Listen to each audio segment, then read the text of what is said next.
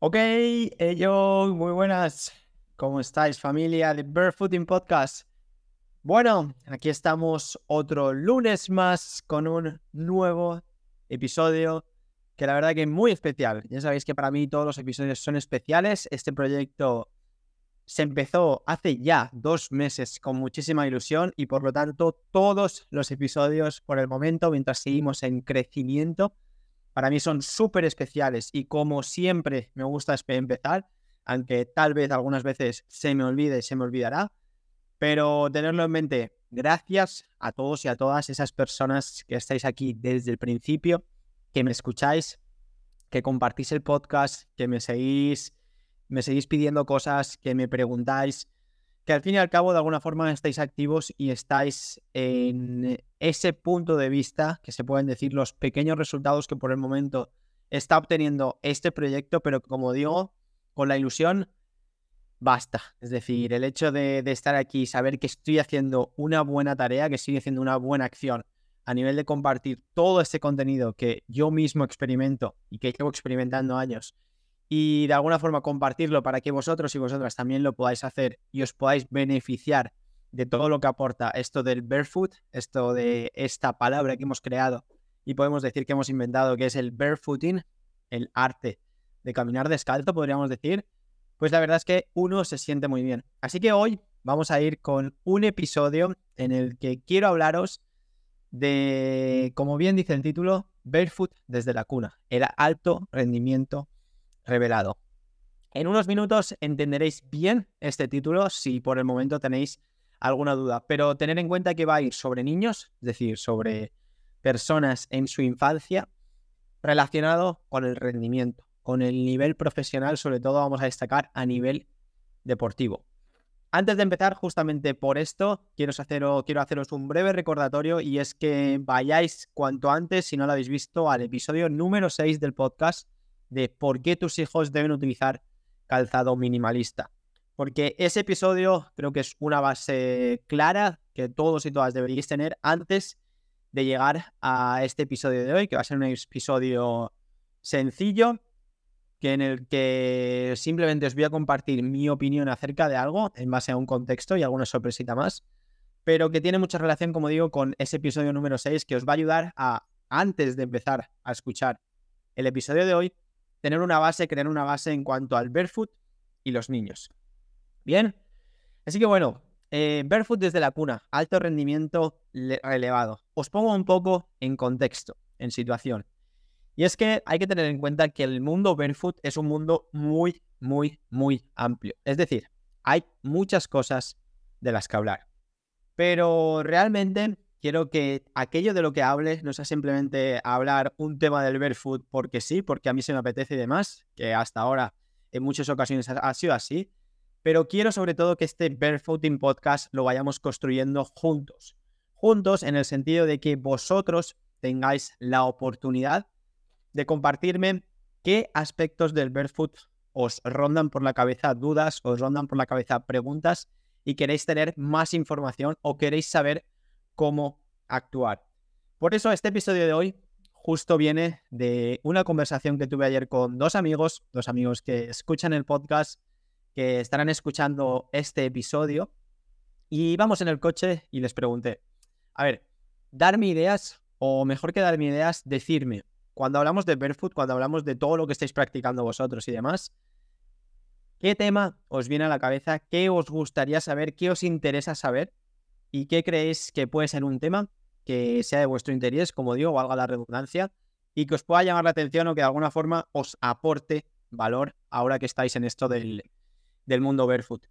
Y justo me dijeron de hablar sobre el tema de hoy, sobre el tema de si los niños, cuando las personas, cuando son muy pequeñas, si empiezan desde bien pequeñas con un calzado minimalista, con un calzado barefoot, si eso es compatible a con el, con el paso del tiempo, cuando llegan, por ejemplo, a un nivel profesional, llegan a la élite a nivel deportiva, eh, si ese calzado barefoot es compatible con eh, esa alta exigencia, podríamos decir, de, del mundo profesional, ¿no? De como dice el título, del alto rendimiento. Así que por eso, por este contexto que os comparto que justo me pasó ayer, es por lo que hoy vengo a hablar sobre este tema. Respecto a esto, de construyamos el podcast juntos. Muy pronto va, voy a crear una cuenta, una red social, un Instagram de Barefooting Podcast para que todos vosotros y todas vosotras podáis hacer esto mismo que yo hablaba ayer con mis amigos, lo podáis hacer de manera directa y me podáis pedir de manera directa cuál queréis que sea el contenido del podcast. Porque como digo, quiero que el contenido sea para vosotros, sea realmente tenga un sentido para vosotros y para vuestra situación actual. Y por eso quiero que directamente al máximo, lo máximo posible, vengan cada uno de los temas de vosotros y de vosotras. Bien, os informaré. Por de momento podéis seguirme por mis cuentas de Yago Fit Goal, eh, aquí en YouTube, en Spotify, en iVoox, incluso Facebook, Twitter y demás. Pero bueno, principalmente os compartiré esta nueva noticia, esta creación de la nueva cuenta por mi Instagram de Yago Fit Goal. Así que estar atentos ahí. Y ahora bien, vamos a hablar sobre, sobre esta pregunta, sobre, os repito y os pongo otra vez en situación. Si un niño si una persona que está en la infancia, que tiene dos, tres años, empieza a utilizar desde bien pequeño únicamente calzado minimalista, es decir, calzado con forma de pie, esto es compatible a que ese calzado se siga utilizando cuando el niño, cuando en este caso la persona ya es una persona adulta, joven o da igual, pero ya está dentro de un mundo que requiere de altas exigencias a nivel físico, y de por lo tanto de altas exigencias para nuestros pies, para nuestros desplazamientos y nuestros movimientos en los cuales los pies tienen mucho que decir? Pues bien, primero quiero que entendamos que la base de toda esta pregunta es entender que el ser humano, es decir, las personas, tienen una característica fundamental y a la que nadie, de la que nadie se salva.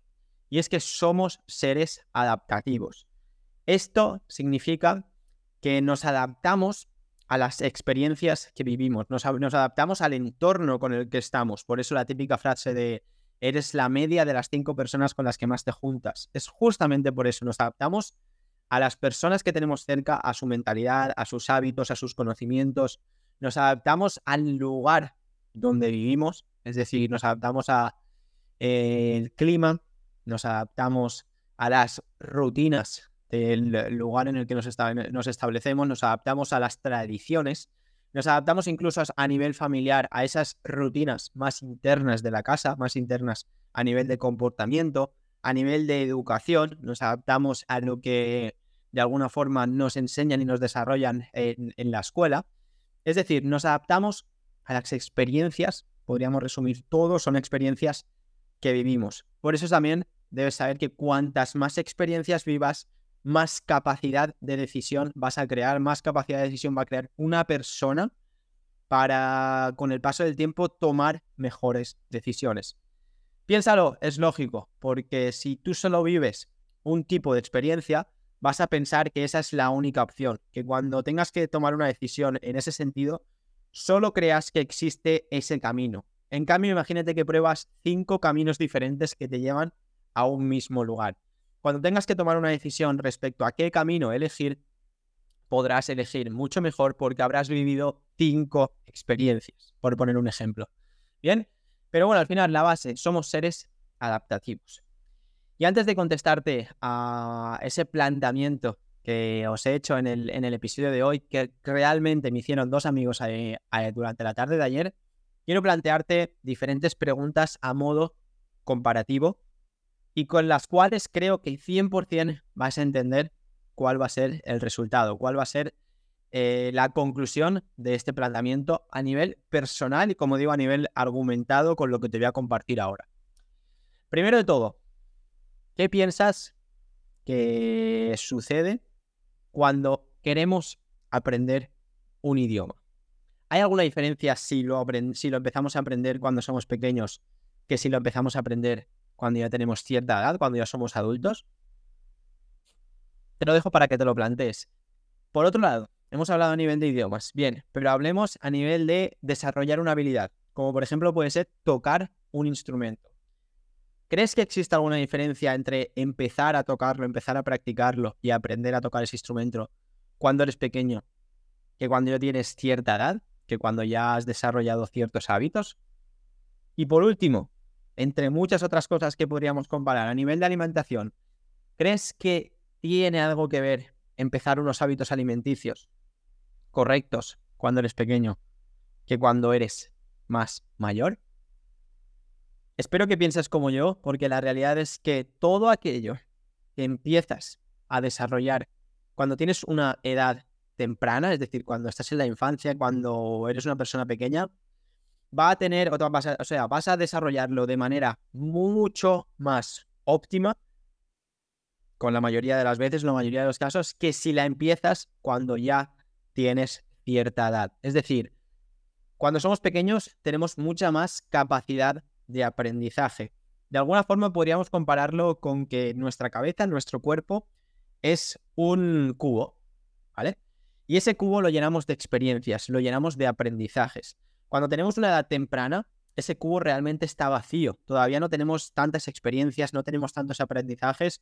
Por lo tanto, todo lo que hagamos para llenar ese cubo va a establecerse de manera fuerte. Es decir, va a establecerse de alguna forma, podríamos decir, en el fondo de ese cubo y se va a hacer fuerte, ya sea aprender un idioma, como hablábamos, tocar un instrumento, hábitos alimenticios, el tema del pie, de la pisada, todo eso que de pequeño empecemos a meter en ese cubo de nuestras experiencias y aprendizajes, se va a sentar en ese fondo y va a construir realmente nuestra personalidad. En cambio, piensa que todo eso empezamos a hacerlo cuando somos adultos, cuando somos mayores. El cubo ya puede ser que esté por la mitad o que incluso para algunas personas esté muy lleno, que como decíamos antes es un aspecto positivo. Si el cubo está muy lleno es porque has vivido muchas experiencias y muchos aprendizajes. Y eso está genial, sobre todo como hablábamos, a la hora de tomar decisiones. Pero el cubo tiene un límite. Es decir, eh, o lo entrenamos o de alguna forma construimos para que sea más grande, o lo que normalmente y lo que es más recomendable hacer es ir quitando, vaciando del cubo aquellas cosas que de alguna forma ya hemos aprendido, que de alguna forma esas cosas ya no nos interesan tanto tenerlas dentro del cubo por nuestro contexto de vida actual, para hacer espacio para que nuevos aprendizajes, nuevas experiencias puedan entrar. La vida al final va de eso, va de desaprender cosas que hemos aprendido para aprender nuevas cosas. Todo por, como, porque evolucionamos como personas y al mismo tiempo porque la sociedad, porque el mundo evoluciona. Por lo tanto, cuando ya tenemos, empezamos a tener una edad, necesitamos ese cambio, ese desaprender para aprender nuevos aspectos. Así que entendiendo esto, eh, y comparando ese planteamiento de barefoot con el pie de los niños y luego sus consecuencias a nivel profesional, a nivel de la élite, del alto rendimiento, comparándolo, como digo, con el tocar un instrumento, con el eh, aprender un idioma, con los hábitos alimenticios, pues sí, la respuesta a este planteamiento del episodio de hoy es que es 100% compatible. Si desde bien pequeño no utilizas ningún tipo de calzado tradicional, ese calzado, como ya sabes, de punta estrecha, rígido, que no permite el libre movimiento ni la flexibilidad de nuestros pies, con un tacón o con una amortiguación que supuestamente nos está ayudando a perder sensibilidad, a no sentir el suelo.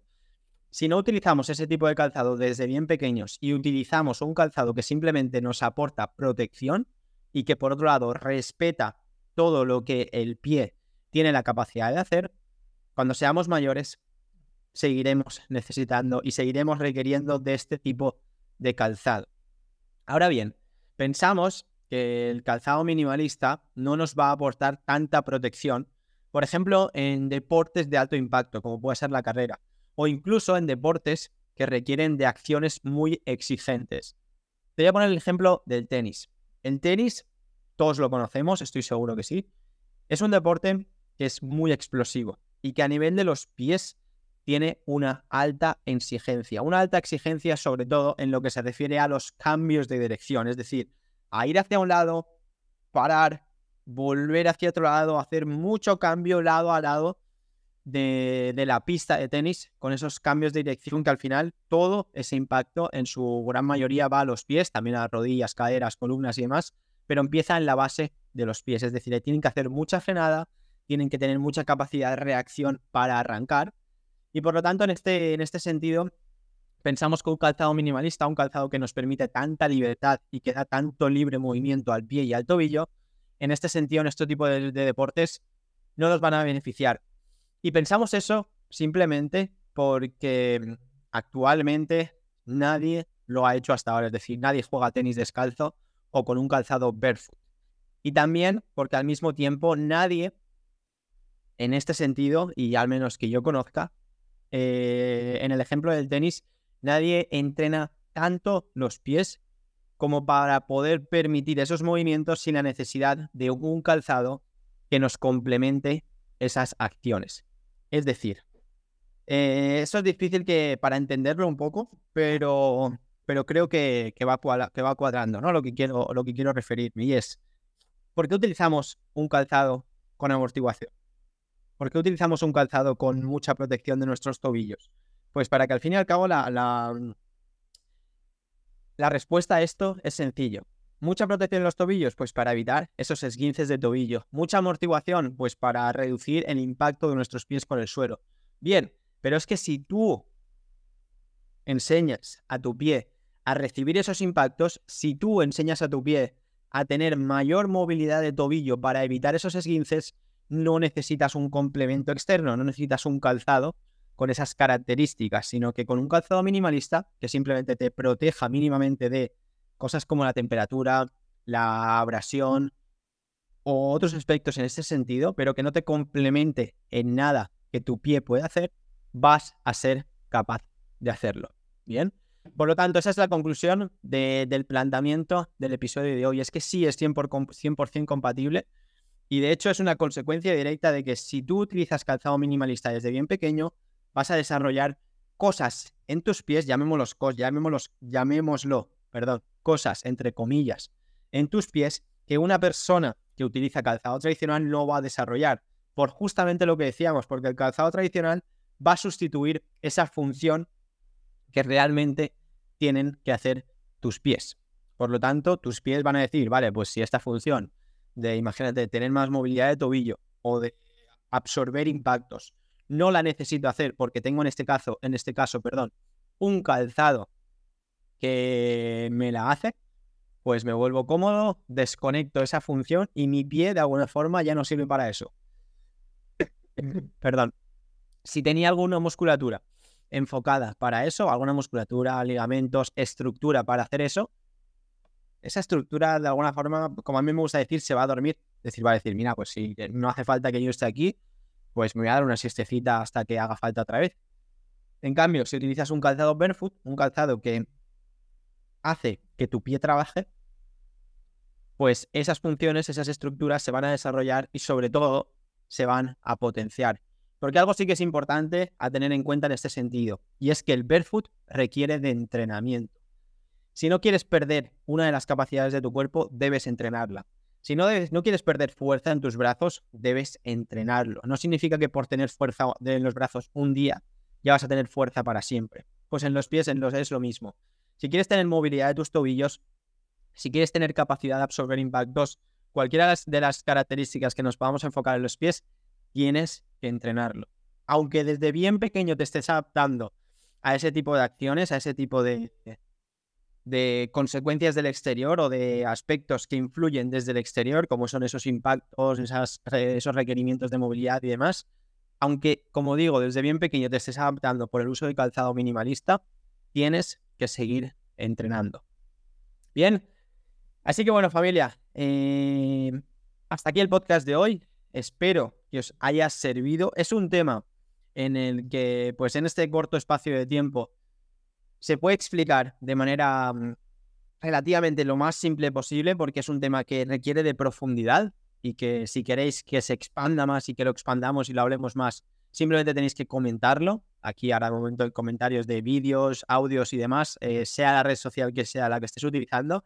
Y también, sobre todo, como te decía eh, al principio del episodio, Pronto vas a poder hacer también todos estos comentarios de tus dudas, de tus eh, cualquier cosa que quieras recomendarnos hacer y demás, eh, por Instagram, por un canal concreto de Instagram del podcast. Bien. Así que bueno, espero que este tema del rendimiento se haya entendido, sobre todo el tema, la, la palabra clave del episodio de hoy es la adaptación. Espero que hayas entendido todo lo que te he intentado compartir. Y bueno, acabemos con una acción que yo ya la tengo en mente desde hace tiempo. Puede ser que revele aquí a alguien algo que no quería, pero bueno, quiero decirla para que hacer una buena acción y que vosotros podáis hacer una buena acción. Y es que si tienes algún familiar pequeño, algún primo, algún hermano o incluso tus hijos, eh, regálales un calzado minimalista, cómprales un calzado minimalista. Y te recomiendo, si no tienes ninguna idea de qué marca utilizar, la marca Saguaro, ¿vale? Por experiencia y precio a nivel económico es la más asequible y respeta todas las características del mundo barefoot. Y si todavía tu peque o esa persona en la que estás pensando es muy, muy, muy pequeño, que Saguaro no hace tallas tan pequeñas, escríbeme y te doy eh, otras marcas que conozco que hacen calzado específicamente para los niños, para los más pequeños de la casa. Bien, así que bueno, hasta aquí, súper episodio de hoy, Barefoot desde la cuna, es decir, el alto rendimiento revelado para niños si desde bien pequeño utilizan Barefoot. Espero que os haya gustado, darle un like, comentar, darle interacción para que este podcast siga creciendo y se siga expandiendo.